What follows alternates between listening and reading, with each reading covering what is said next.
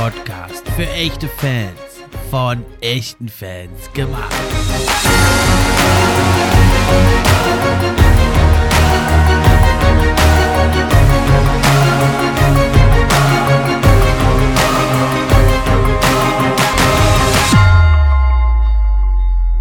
Hi, hallo und herzlich willkommen zur neuen Episode vom NBA Fan Podcast. Ich bin wie immer euer Gastgeber, der Steffen, und auch heute freue ich mich über jeden, der eingeschaltet hat. Ja, Thema heute sind mehrere verschiedene Themen, wollen uns da auf einen kleinen Streifzug durch die Liga begeben. Bevor es losgeht, aber nochmal kurz die Info. Ab sofort könnt ihr den NBA Fan Podcast auch unterstützen. Zum einen über Steady HQ, die Links sind in der Beschreibung. Oder aber eben auch, wenn ihr die Posts über Social Media kommentiert, teilt und liked.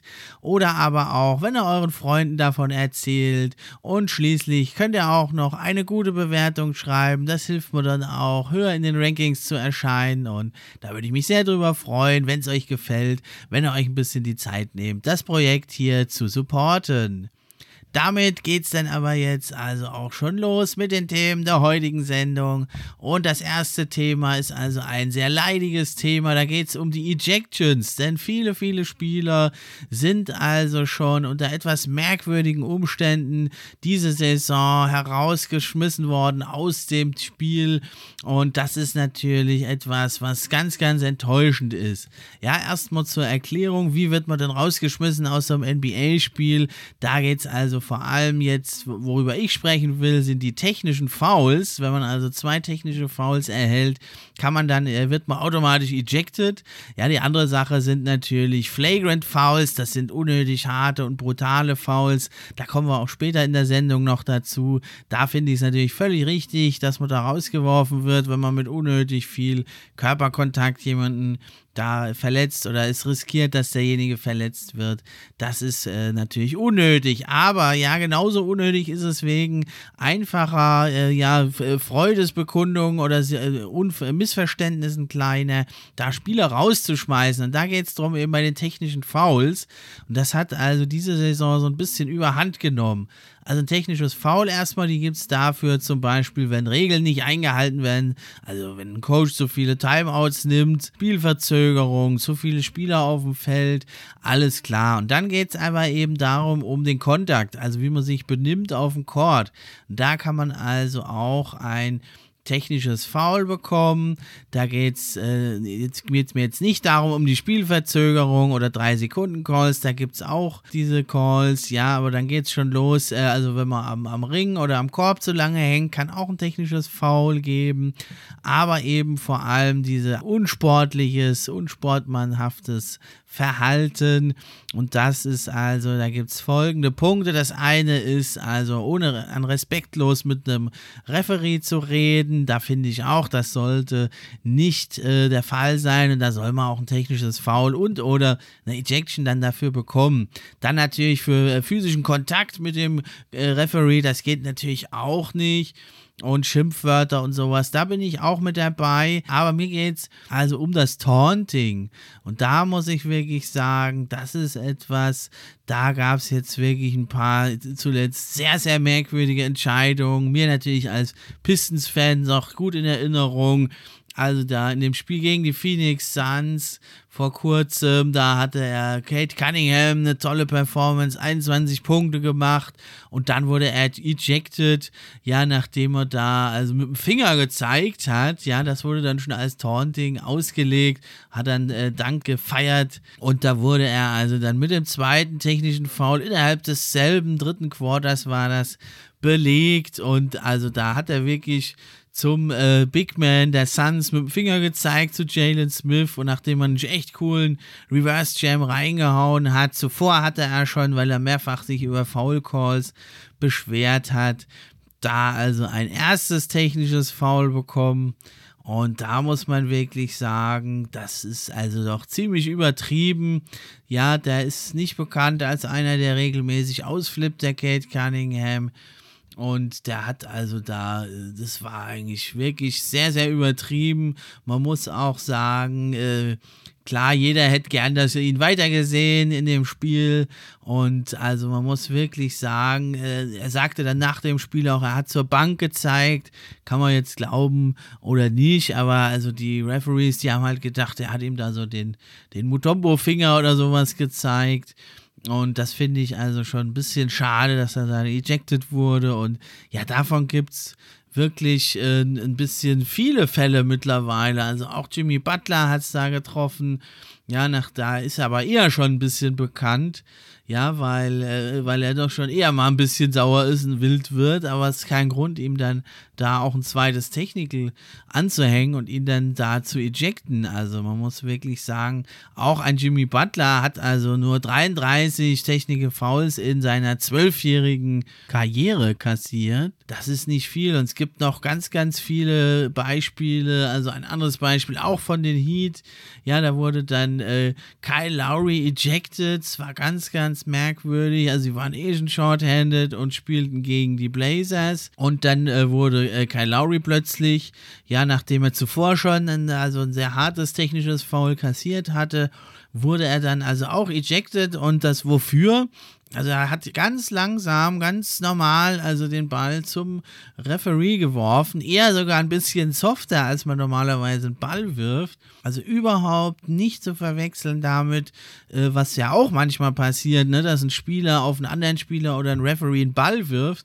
Da ist natürlich klar, dann, wenn man mit voller Wucht absichtlich aus Wut da einen Ball wirft. Aber er war ganz ruhig und hat ganz normal mit einer Hand also habe mir die Szene mehrfach angeschaut, mit einer Hand ganz locker, gemütlich den Ball zum Referee rübergeworfen. Also und dafür ejected zu werden, das ist schon wirklich absolut äh, unmöglich da. Und, und man muss auch sagen, also es gibt so keinen Mechanismus, dass man eben sagt, äh, wir schauen uns das jetzt nochmal an, ja, also so Checks and Balances, das gibt's nicht und dann äh, muss der Schiedsrichter da wirklich in kurzer Zeit das entscheiden. Und man muss sagen, die Referees, die wurden also jetzt wohl diese Saison ja wirklich da instruiert von der Liga, da wirklich knallhart durchzugreifen, weil äh, sonst kann man sich das nicht erklären, warum es da wirklich teilweise so übertriebene Calls gibt, regelmäßig jetzt. Also ganz viele Spieler hat das schon getroffen. Und ja, also wie gesagt, dass die Spieler sich richtig benehmen und dass da alles eingehalten wird, das ist klar, das ist richtig und wichtig. Aber man muss da auch mal wirklich das nicht übertreiben. Die NBA, die vermarktet ja auch wirklich Emotionen, ja, wie da Spieler jubeln, eben Freude oder auch Frustration, ja, mal in einem Moment, in einem kurzen Moment ausdrücken. Und damit wird Werbung gemacht, die Werbespots sind da voll mitgepackt. Und ja, wenn man aber da einen falschen Referee kommt oder ein bisschen das in den falschen Hals der bekommt, der Referee, dann wird man sofort ejected. Also, und die NBA will, ist ja eine lebendige Players League. Die wollen ja nicht irgendwie zu so einem sterilen Produkt sein, ja, weil werden, weil die, da, indem man nicht mal Jubel und Freude oder Frustration mal kurz ausdrücken darf. Ja, man darf natürlich nicht permanent da den Schiris im Ohr hängen, man darf nicht permanent da sich über den Gegenspieler lustig machen. Das ist ja aber in diesen Szenen, die ich jetzt hier beschrieben habe und auch in viel weiteren Szenen ist das ja gar nicht der Fall gewesen. Und warum soll man dann die Spieler da bestrafen? Also es ist ein Spiel der Emotionen, die Fans lieben die Emotionen und da sollte die NBA aufpassen, dass es nicht wie bei der MLB ist Baseball. Da darf man ja also wirklich kaum Emotionen zeigen. Das wäre wirklich sehr, sehr schade, wenn die NBA da in diese Richtung steuern würde. Ja, denn es ist also kein massives Problem. Die Zahl der technischen Fouls pro Team, die liegt auch diese Saison kaum verändert bei etwa 0,4 technischen Fouls pro Spiel. Teams wie die Spurs und Thunder, da geht das fast gegen 0. Denver hat jetzt die Saison am meisten mit 0,7, aber das ist also nicht mal ein technisches Foul pro Spiel. Also ist nichts, was irgendwie jetzt weltbewegend wäre. Letzte Saison war es auch ein bisschen niedriger, 0,3 und der höchste Wert war 0,6. Also ist es jetzt diese Saison 0,1 höher. Also keine große Abweichung. Es ist wirklich, es geht da wirklich um ein paar Einzelfälle, um die es da geht. Und die ganzen Saisons davor war es auch immer 0,3 und der Höchstwert war 0,6. Da liegt das also jetzt minimal drüber. Und an sich sind diese technischen Fouls ja auch berechtigt. Es ist ja so, für jedes technische Foul gibt es dann auch ein paar tausend Dollar Strafe.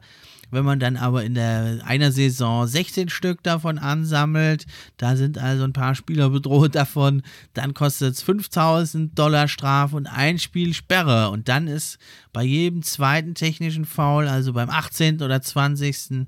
dann auch nochmal 5000 Dollar Strafe und auch wieder ein Spiel Sperre. Also da muss man dann wirklich aufpassen und in den Playoffs, da ist es dann ab dem siebten technischen Foul schon ein Spiel Suspension und die äh, Strafen sind auch gleich bisschen höher, ja. Und bei einer Ejection ist es so, 2000 Dollar Strafe mussten also dann Kyle Lowry und Kate Cunningham an diesem Abend bezahlen. Und wenn man dann nochmal äh, ejected wird in einer Saison, dann wären es dann eben immer 2000 Dollar mehr, also 4000 und 6000 dann beim zweiten und dritten Mal. Also hoffen wir mal, dass die NBA da ein Einsehen hat und dass die Emotionen auch weiterhin zugelassen bleiben. Ja, damit dann weiter zum nächsten Thema. Und da geht es also darum, dass ja vor kurzer Zeit es also eine schwere Verletzung gab. Alex Caruso, der wurde ja der Fanliebling der Chicago Bulls, der verletzte sich, fällt also etliche Wochen aus und es war eine sehr, sehr harte, auch unfaire Aktion von Grayson Allen. Also Caruso befand sich in der Luft und Allen, also rücksichtslos, muss man wirklich sagen, hat er da in der Luft äh, mehrfach Kontakt äh, gehabt und es führte dann eben letzten Endes dazu, dass Caruso dann sehr unglücklich stürzte, sich verletzte, jetzt also über einen Monat ausfällt. Er hat sich halt da in der Szene also am rechten Handgelenk verletzt. Ja, üblicherweise sechs bis acht Wochen fehlt man da. Die Chicago Bulls haben allerdings das Spiel auch noch knapp verloren gegen die Bucks mit 94 zu 90. Also eine doppelt schlechte Nachricht. Und da wurde also dann Grayson Allen auch völlig korrekt mit einem Flagrant 2, also mit diesem überharten Foul äh, zweiter Stufe des Feldes verwiesen. Ist natürlich nur ein leiser Trost für die Bulls. Das Spiel nicht gewonnen, Caruso verloren und dann fehlt er also noch länger aus. Und es gab also nach der Partie, hat Caruso auch erklärt, sein Handgelenk sei ein bisschen mitgenommen, hat also noch gehofft, also ein harter Hund und hat da also schon sehr deutlich gesagt, der Typ, der hat mitten in der Luft nach mir gegriffen, ziemlicher Bullshit und Allen hat sich auch ja nicht nach seinem Zustand erkundigt, wie es eigentlich üblich ist, eher noch ein bisschen rumgegrinst. Auch auf Social Media gab es danach noch ein paar Reibereien, was ist also wirklich ja sehr unerfreulich. Und man muss allerdings sagen, dann Grayson Allen wurde nur für ein Spiel dann gesperrt danach, also nur für ein Spiel. Ja, ist jetzt natürlich ziemlich unfair, dass also Caruso da sechs bis acht Wochen ausfällt und Allen nur für ein Spiel oder also das halbe Spiel noch und jetzt ein weiteres Spiel dann ausgeschlossen wurde. Allerdings muss man sagen, zum einen ist Grayson Allen zwar schon als so ein kleiner Fiesling bekannt, vor allem aber durch Trash Talk und ja auch harte Aktionen am College. In der NBA ist es aber also sein erstes unsportliches Fragrant Foul in seiner ganzen Karriere in der NBA. Ja, und äh, also ich, ich finde es auch, dass es ein überhartes, unfaires Foul war und rücksichtslos, aber jetzt, dass er den jetzt absichtlich verletzen wollte, das denke ich jetzt nicht. Da muss man auch dann wirklich so fair dann mal sein, äh, weil das, das konnte er jetzt dann nicht wissen, dass dann Carusi verletzt ist. So Szenen gibt es auch häufiger und da ist dann keiner verletzt und man regt sich nicht drüber auf. Also ich finde es unfair, rücksichtslos und übertrieben hart. Ich finde, er muss auch dafür eine Strafe kriegen. Ich hätte es mir auch gewünscht, dass die ein bisschen länger geht. Aber was da jetzt wieder über Grayson Allen hereingebrochen ist, über Social Media und sonst wo, übelste Beschimpfungen bis hin zu Morddrohungen und in Chicago äh, muss man natürlich sowas ernst nehmen. Da werden ja jedes Jahr mehrere tausend Leute erschossen. Ja, und wenn da Leute natürlich mit Waffen und ähnlichem posten und Drohungen aussprechen, das muss man dann ein Stück weit schon ernst nehmen. Ich denke jetzt nicht, dass da was passiert wird. Aber man muss auch sagen, jetzt Grayson Allen da so dermaßen zu verteufeln, das ist auch übertrieben. Und da muss ich einfach sagen, das ist unnötig, das sollte nicht sein. Und man muss es verurteilen, man muss es bestrafen und man muss es kritisieren und dann ist es aber damit auch genug getan. Und man müsste natürlich, wenn man jetzt eine höhere Strafe haben will, müsste man das natürlich vor der Saison in der Offseason oder eben jedenfalls bevor sowas passiert ändern, dass man sagt, dass besonders übertrieben harte Fouls, die dann auch vielleicht noch zu einer Verletzung führen, eben mit mehreren Spielen Sperre bestraft werden. Das ist aber im momentanen Regelwerk nicht der Fall. Also jeder, der sich da jetzt drüber ärgert, dem kann man nur sagen, das ist eine völlig regelkonforme, korrekte Entscheidung. Und dann müsste man eben schauen, dass das geändert wird. Und dann kann man eben sowas auch bestrafen. Aber jetzt nicht eine Grayson Allen-Regel machen, denn sie hat es jetzt plötzlich getroffen und weil der eh unbeliebt ist, da muss der jetzt äh, irgendwie eine Ausnahmeregelung getroffen werden. So geht es nicht. Wenn es die Regel dann gibt, finde ich auch gut. Und dann äh, ist das auch nicht so eine große Geschichte vielleicht. Und dann kochen vielleicht auch diese Emotionen da nicht derart hoch, wie es jetzt der Fall war. Dann kommen wir also zu erfreulicheren Themen, denn ihr habt es vielleicht mitbekommen die Woche. Es sind also die All-Star Starter sind also gewählt, die Fans, die Spieler und die Medienexperten äh, haben also abgestimmt und es gab so die ein oder andere Überraschung. Im Großen und Ganzen finde ich, ist es aber relativ gut gelaufen. Ja, in der Eastern Conference, da hatte ich alle fünf Starter sogar hervor, äh, richtig hervorgesagt. Ähm, also Giannis, Kevin Durant und Joel Embiid, das war, denke ich, keine große Kunst. Das haben wohl die meisten auch von euch da draußen auf dem Zettel gehabt. Und im Backcourt dann ist es eben DeMar Rosen und Trey Young sind es geworden. Man kann natürlich noch ein bisschen drüber diskutieren. Ein Darius Garland oder auch ein Fred Van Fleet hätten es sicher auch verdient gehabt. Ich habe aber ja damals meinen Tipp auch mich auf DeMar Rosen und Trey Young festgelegt und ich finde, damit kann man auch gut leben. Auch ein Zach Levine könnte man da reinnehmen können in die Diskussion. Jimmy Butler, ja, der allerdings äh, doch äh, einige Spiele verpasst hat und da denke ich, von diesen Kandidaten, die ich jetzt eben genannt habe, da werden ja einige sicherlich auch als Reservisten äh, dann gewählt werden, jetzt noch von den Coaches, die wählen ja dann die Reservisten. Und da denke ich, dass das in der Eastern Conference eigentlich ziemlich gut gelaufen ist und dass es eine gute Sache ist. Ja, ein bisschen anders sah es aus. Im Westen, da sind ja also die Starter, also Jokic, LeBron James und Steph Curry, denke ich, das ist eine klare Sache. Auch Ja Morant haben viele auf dem Zettel gehabt. Den hatte ich jetzt nicht getippt, also Curry, James und Jokic, die hatte ich, die anderen beiden Starter im Westen hatte ich nicht getippt. Da hatte ich nämlich zum einen den Spider Mitchell von den Utah Jazz auf dem Zettel. Mal schauen, vielleicht kommt er ja noch als Reservist dazu. Und ich hatte also dann als den dritten Mann im Frontcourt hatte ich Carl Anthony Towns, der hat es nicht geschafft. Mal sehen, ob die Coaches ihn noch wählen. Und da war es ja also der ganz große Aufreger, dass es also Andrew Wiggins da wirklich ein All-Star-Game-Starter ist. Ich finde es also auch nicht in Ordnung. Aber man muss auch sagen, das All-Star-Game ist einfach eine Spaßveranstaltung und da geht es darum, wen wollen die Fans sehen und da hat ja Andrew Wiggins, also bei den Fans, da lag er sogar auf dem dritten Platz, ja, also ganz klar im Frontcourt gesetzt. Auch bei den Spielern, die haben ihn auf Platz 5 gewählt, die Medienvertreter nur auf 6, ja, also es ist natürlich nicht ganz korrekt, es ist nicht der beste dritte Mann im Frontcourt in der Western Conference, aber wenn halt die Fans und die Spieler ihn dahin wählen, mehr oder weniger, dann ist es halt so, dann sei es drum. Ich finde es jetzt nicht in Ordnung, aber es gibt auch Wichtigeres. Dann finde ich nämlich die All-NBA-Teams, da ist dann wirklich, da sind es ja in der Regel dann auch die Top-Leute und die richtigen drin. Und wenn es jetzt halt mal Wiggins drin ist, dann ist es halt so. Und auch da gibt es natürlich die Coaches und die wählen dann hoffentlich noch da die richtigen weiteren Kandidaten rein. Und dann ist das auch soweit alles, denke ich mal, in Ordnung.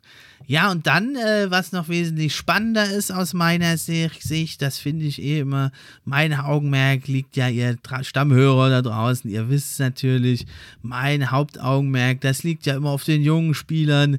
Deswegen ist für mich auch immer ein Highlight am All-Star Weekend die Rising Star Challenge.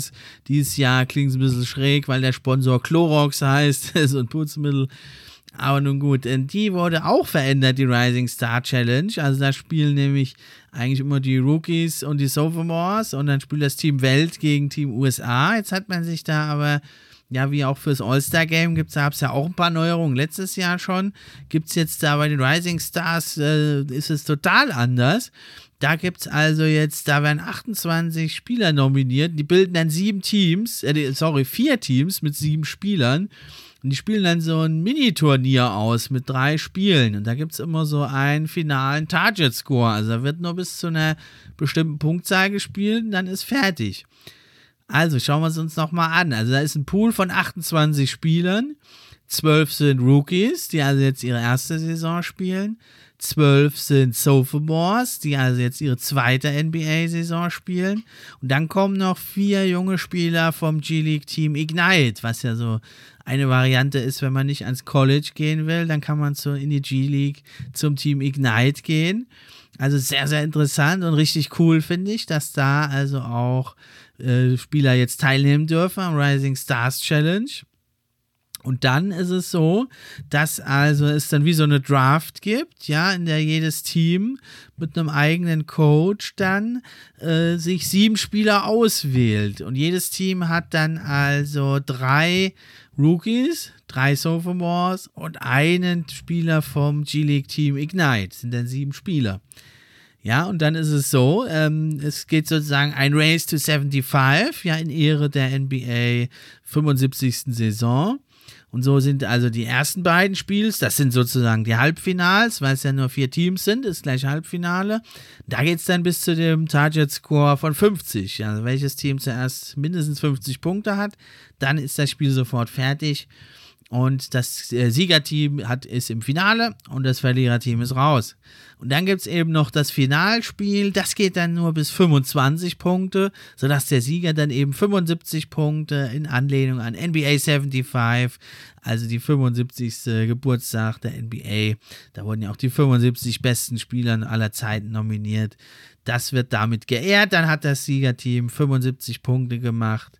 Also das finde ich mal eine richtig spannende Änderung und da bin ich schon richtig heiß drauf. Und da fragt man sich jetzt natürlich schon, ja, hm, wer wird denn da so mit dabei sein? Schauen wir es uns mal kurz an. Ja, bei den Rookies da die ersten da sind ja recht klar, also Mobley, Kate Cunningham, Franz Wagner, Scotty Barnes, Giddy, Duarte, Herb Jones, Jalen Sachs, Jalen Green und denke ich mal auch Alperen Schengen werden relativ sicher mit dabei sein. Schengen vielleicht noch ein bisschen in Klammern. Das sind dann schon mal zehn. Und dann hinten dran wird es mal spannend noch. Dann sind da noch zwei, drei Plätze frei. Da denke ich, die Kandidaten sind also Kessler Edwards, Jeremiah Robinson Earl. Das sind dann eher so die Big Men. Oder eben äh, Jonathan Kuminga hat zuletzt toll aufgetrumpft von den Warriors. Meine Wahl würde aber Stand heute sogar eher auf Ayo Dosunmu fallen. Den haben wir ja in der letzten Folge vorgestellt, den Guard von den Chicago Bulls, der zuletzt jetzt im Rampenlicht stand. Oder auch ein BJ Boston könnte man da noch reinnehmen als zwölften Mann. Warten wir es mal ab, wer dann da gewählt wird. Ja, und bei den Sophomores schauen wir es uns mal an. Da sind meiner Meinung nach sieben Namen auf jeden Fall fix. Zum einen Anthony Edwards, der explosive Mann von den Minnesota Timberwolves, LaMelo Ball, die Point Guard Sensation der Charlotte Hornets, Cole Anthony, der, der Guard der Orlando Magic und aber auch Desmond Bain sehe ich da drin auf jeden Fall von den Memphis Grizzlies. Dann auch noch ein toller junger Spieler, Tyrese Maxey von den Philadelphia 76ers. Und schließlich noch Sadiq Bay von den Pistons. Der legt ja seit er ein Kopfband hat auf, auf einmal unglaubliche Zahlen auf, seitdem 20 Punkte fast im Schnitt. Und eben Tyrese Halliburton, der Shooting Guard, Point Guard, Combo Guard, nennt ihn wie ihr wollt, ist ein geiler Typ von den Sacramento Kings. Die sind auf jeden Fall, denke ich, fit dabei. Das sind schon mal sieben. Ja, und dann äh, ist es eine ganze Reihe von Spielern, die man da nennen könnte, also die noch die fünf weiteren Plätze für die Sophomores kriegen könnten. Also ich denke dann ein Jay John Tate, der eine gute Saison spielt bei den Rockets, Jaden McDaniels, wiederum Timberwolves oder aber auch Isaiah Stewart von den Pistons, der Center, macht eine ganz gute Saison. Dann fällt mir noch ein Precious Achuva, könnte ich mir da vorstellen. Oder eben auch von den Knicks, Obi Toppin, Emmanuel Quickly sind da auf jeden Fall Kandidaten. Dann könnte man noch so ein bisschen, ja, so Außenseiter sehen. Da Devin Vassell, der Mann von den Spurs, spielt eine gute Saison. Oder auch ein Isaac Okoro von den Cavaliers.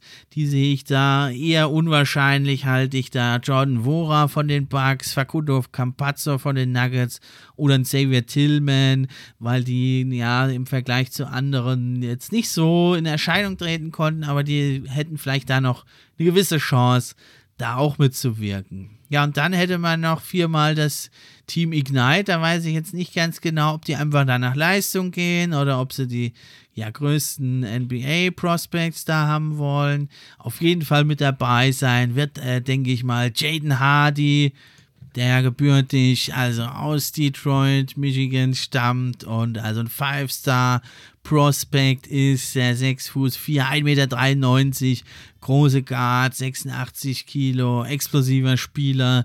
Den würden wir da, denke ich, auf jeden Fall sehen vom Team Ignite. Und Jaden Hardy, der lässt also auch schon richtig krachen bisher. In zwölf Spielen steht er 32 Minuten auf dem Court in der G-League. Ist also noch ein richtig junger Kerl, ist nicht aufs College gegangen und er legt da schon mal lockere 17,7 Punkte. 4,6 Rebounds, 3,2 Assists, 1,3 Steals auf, ja, gegen schon größere Spieler. Die Effizienz äh, ist noch nicht so ganz seine bisher mit 35% aus dem Feld, 26,9% von Downtown bei 6,5 Versuchen. Und aber von der Freiwurflinie ist ja immer ein Indikator, ja, dafür, dass ein Spieler doch durchaus werfen kann. Da hat er nämlich satte 88 Prozent und ich denke, die ganzen anderen Werte werden auch noch hochgehen und ich rechne eigentlich fest damit, dass er so in etwa ein Top 5 Pick in der nächsten Draft sein wird. Ja, und dann ist es so ein bisschen fraglich, geht es jetzt um die besten Stats, geht es jetzt um die größten Talente. Auf jeden Fall einen der drei anderen Plätze wird, denke ich, entweder Marshall und Beauchamp, Michael Foster Jr., Scoot Henderson oder Dyson Daniels, vielleicht auch Pujita, könnte man sich da vorstellen. Alles interessante Namen, aber Jaden Hardy, der wird da, glaube ich, richtig abräumen. Und ja, wenn man sich das mal anschaut, dann vielleicht so ein Team aus ja, Anthony Edwards und ähm, äh, zum Beispiel Kate Cunningham oder sagen wir mal Lamello Ball und Mobley, ja, plus noch ein paar andere Spieler mit dazu, vielleicht ein Jaden Hardy. Das kann schon richtig Spaß machen und das werden auch relativ ähnlich starke Teams sein, denke ich. Da wird ja dann eben eine Draft durchgeführt, da wählt man sich dann seine Spieler nach und nach. Also das wird, denke ich mal, richtig, richtig spannend.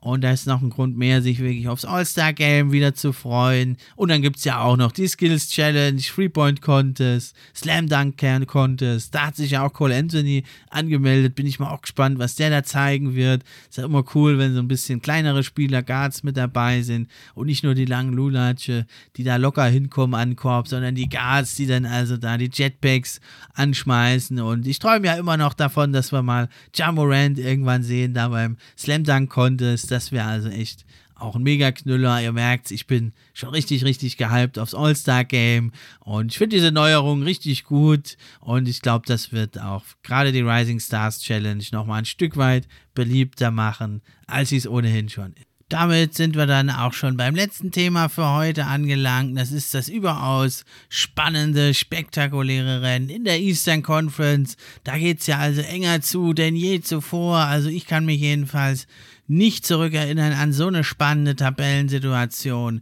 Da muss man sich mal wirklich vor Auge halten von Platz 1 bis 5 sind es nur eineinhalb Spiele Unterschied, bis sechs dann zweieinhalb.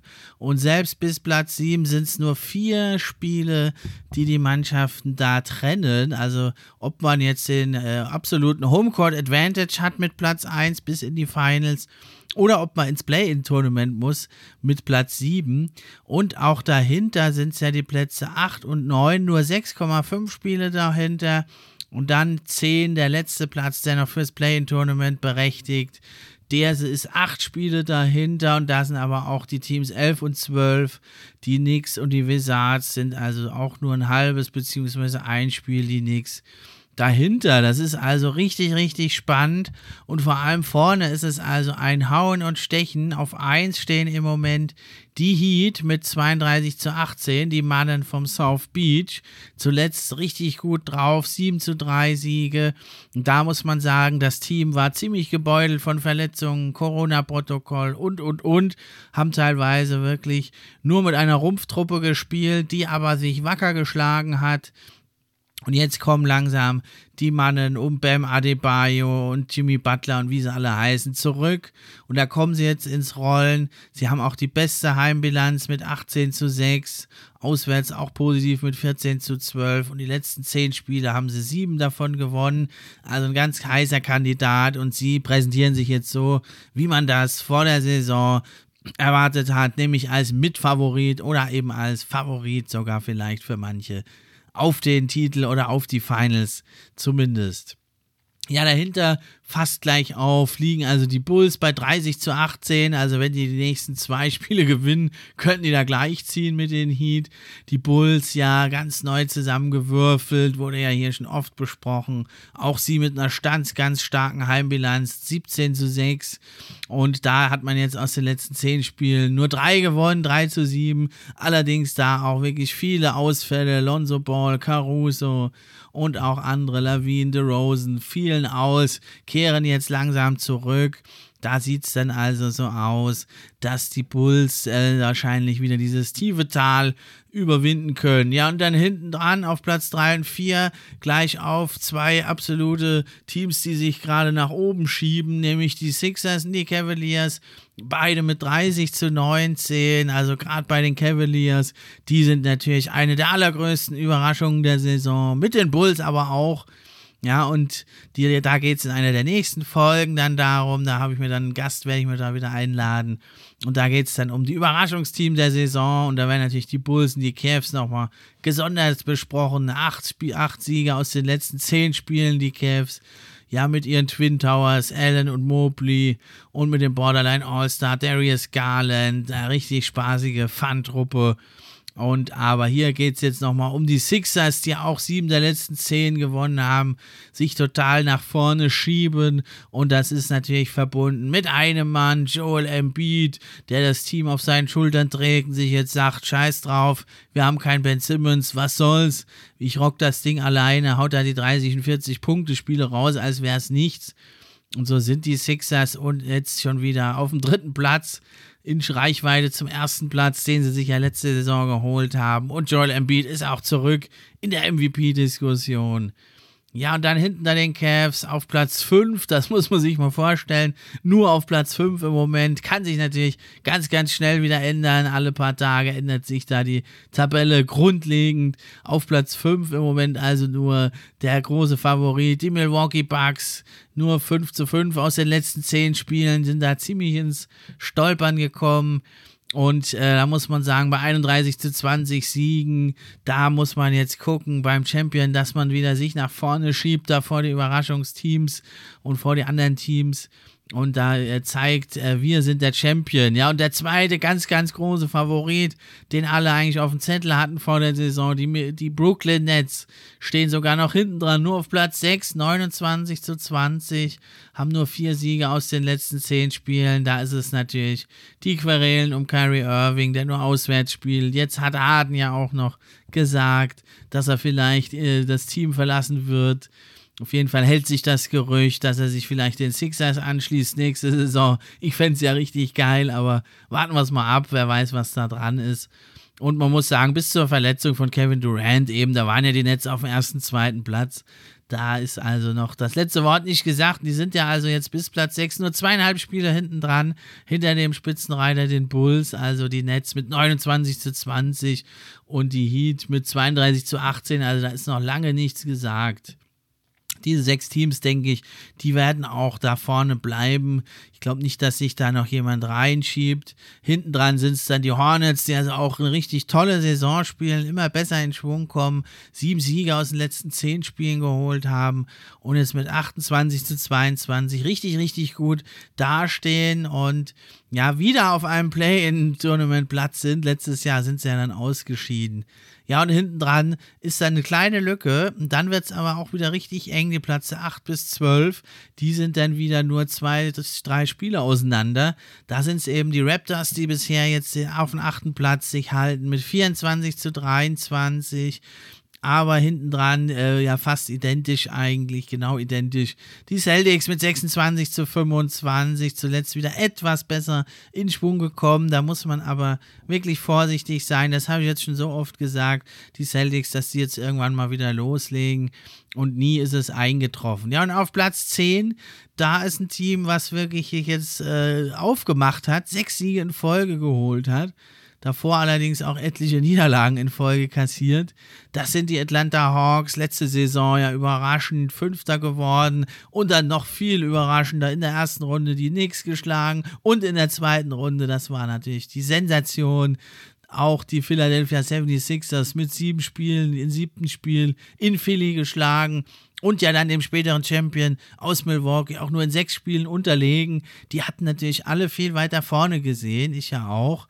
Und die sind jetzt nur auf dem 10. Platz, haben sogar eine negative Bilanz, 23 zu 25, liegen also nur knapp vor den Wizards, 23 zu 26 und vor den Knicks mit 23 zu 27, die sich aber auch noch durchaus Hoffnungen machen, da ans Play-In-Tournament ranzukommen. Ich glaube es allerdings nicht, dass die Wizards und die Knicks da noch eine Rolle spielen werden, aber warten wir es mal ab.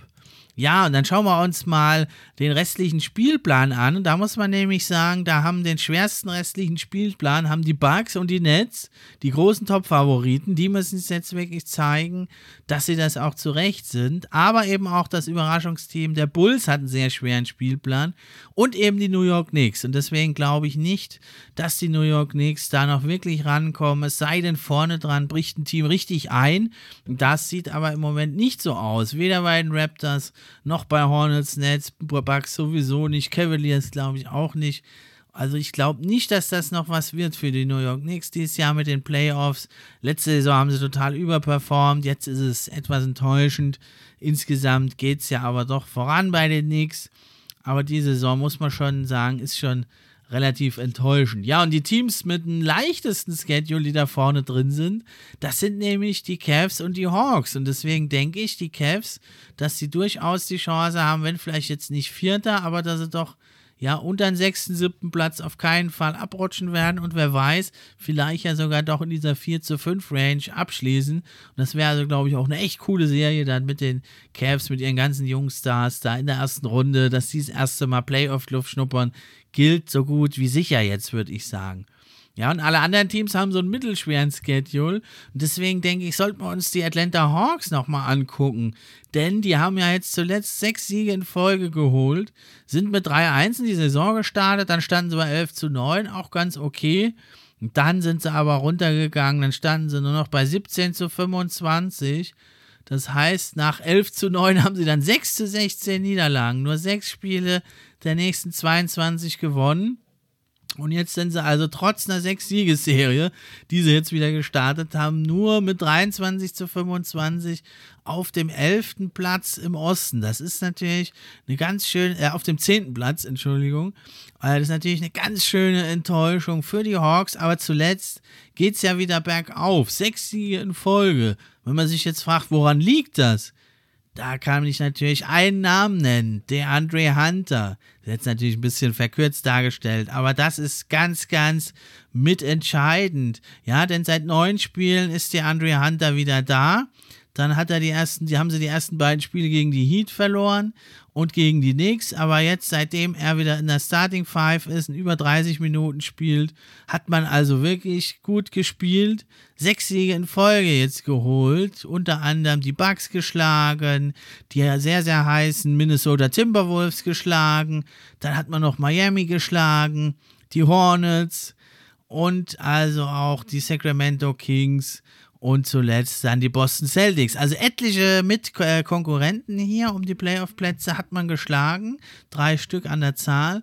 Sechs Siege in Folge sich geholt. Und das hat also natürlich zum einen richtig viel zu tun mit der Andre Hunter, der einfach dem Team wie letzte Saison schon auch, da war der auch lange verletzt und kam dann zurück. Und dann haben sie ja diese Siegesserie gestartet und der verleiht diesem Team eine unheimliche Stabilität. Aber ist das jetzt so von den reinen Zahlen? Nicht so äh, krass, was der 24-Jährige da abzieht. Ja, er macht 13 Punkte im Schnitt, 3 Rebound, äh, 3,3 Rebounds, 1 Assist, 0,7 Steals, 0,5 Blocks. Fragt man sich jetzt, was ist da, warum spielt er so eine wichtige Rolle?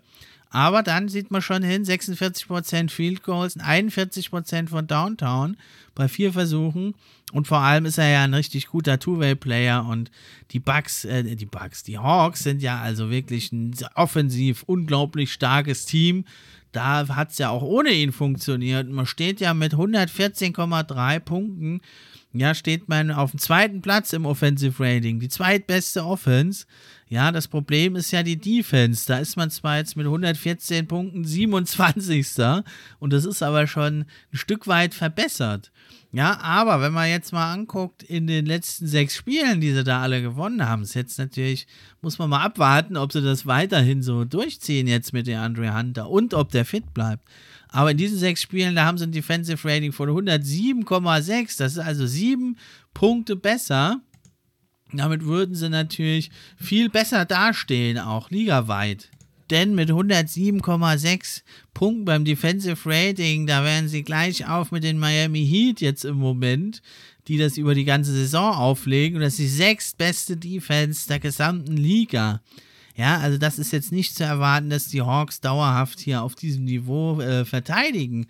Aber das zeigt, was das für einen Unterschied macht. Jetzt in diesen neun Spielen mit der Andre Hunter ist man also eben mal 20 Plätze besser im Defensive Rating und natürlich dann auch im Net Rating. Und man hat jetzt sechs Siege in Folge wieder angehäuft. Und deswegen noch dazu hat man eben einen der leichtesten Spielpläne von den Top-Teams, nämlich die Cavs und die Hawks haben den leichtesten Spielplan das ist schon äh, natürlich nochmal eine gute Voraussetzung. Ne? Man spielt schon noch gegen Top-Teams, zweimal gegen die Bulls, zweimal gegen die Cavs, einmal gegen die Heat, dann noch ein paar Mal aus der Western Conference, aber das war's. Man spielt also auch dreimal noch gegen die Pacers, zweimal gegen die Pistons. Ja, man hat durchaus die Möglichkeit bei den Hawks, sich da noch nach vorne zu schieben. Deswegen würde ich das nicht ausschließen, dass die Hawks zumindest auf Platz 8, wenn nicht sogar noch vorne dran, da angreifen können. Denn wir haben jetzt gerade mal 48 Spiele haben die gespielt. Das sind noch 34 Spiele zu holen. Wenn sie da jetzt weiterhin so furios aufspielen, würde ich es nicht aufschließen, dass die Haw ausschließen, dass die Hawks noch auf sieben oder sogar noch höher kommen, wenn da andere Teams einbrechen. Das wäre natürlich ein ganz schöner Hammer, wenn man von so weit hinten, die standen ja noch vor zwei Wochen, standen sie also eigentlich auf Platz äh, 12 hinter den Knicks und also da jetzt schon sich auf 10 vorgespielt und es sind wie gesagt nur vier Spieler Abstand auf die Hawks auf Platz 7 und dann ist es auch nicht mehr so weit nach vorne. Wenn also dann doch da ein Team nochmal einbricht, ist es nicht ausgeschlossen, dass eben die Atlanta Hawks mit ihrer herausragenden Offense, ja, und einer im Moment in den letzten Spielen sogar Top-Defense, aber auch eine mittlere Defense würde ja reichen. Das ist also echt, sagt doch schon nochmal einiges aus und da können wir gespannt sein, wie sich das weiterentwickelt. Wie gesagt, das sind meine Prognosen. Also die Heat, die Sixers werden oben bleiben, bei den Bulls denke ich, werden etwa ja etwas absinken. Cavaliers sollten ungefähr da bleiben, 4 bis 6. Und Bucks Nets, denke ich, werden eher noch nach vorne sich wieder schieben. Und die Hawks, wie gesagt, die Wildcard, denke ich, die werden sich noch Platz 7 oder 8, wenn nicht sogar mehr, noch holen. Aber warten wir es ab und es wird immer spannender und spannender. Und dann haben wir ja bald noch das All-Star-Game. Also richtig gute Zeiten hier in diesem kalten Winter, um sich das zu versüßen das war's mit der Episode für heute. Wie schon am Anfang gesagt, wenn ihr den NBA-Fan-Podcast supporten wollt, könnt ihr das machen über Steady HQ, Links in der Beschreibung oder eben teilen, die Leute informieren und vielleicht auch mal, wenn es euch gefällt, eine positive Rezension schreiben. Da würde ich mich sehr freuen. Das war's für heute. Macht's gut. Ich bin raus.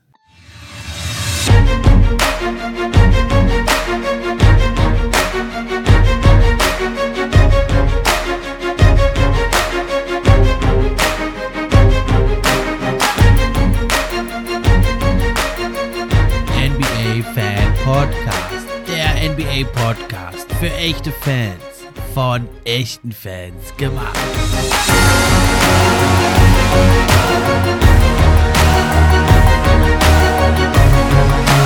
Musik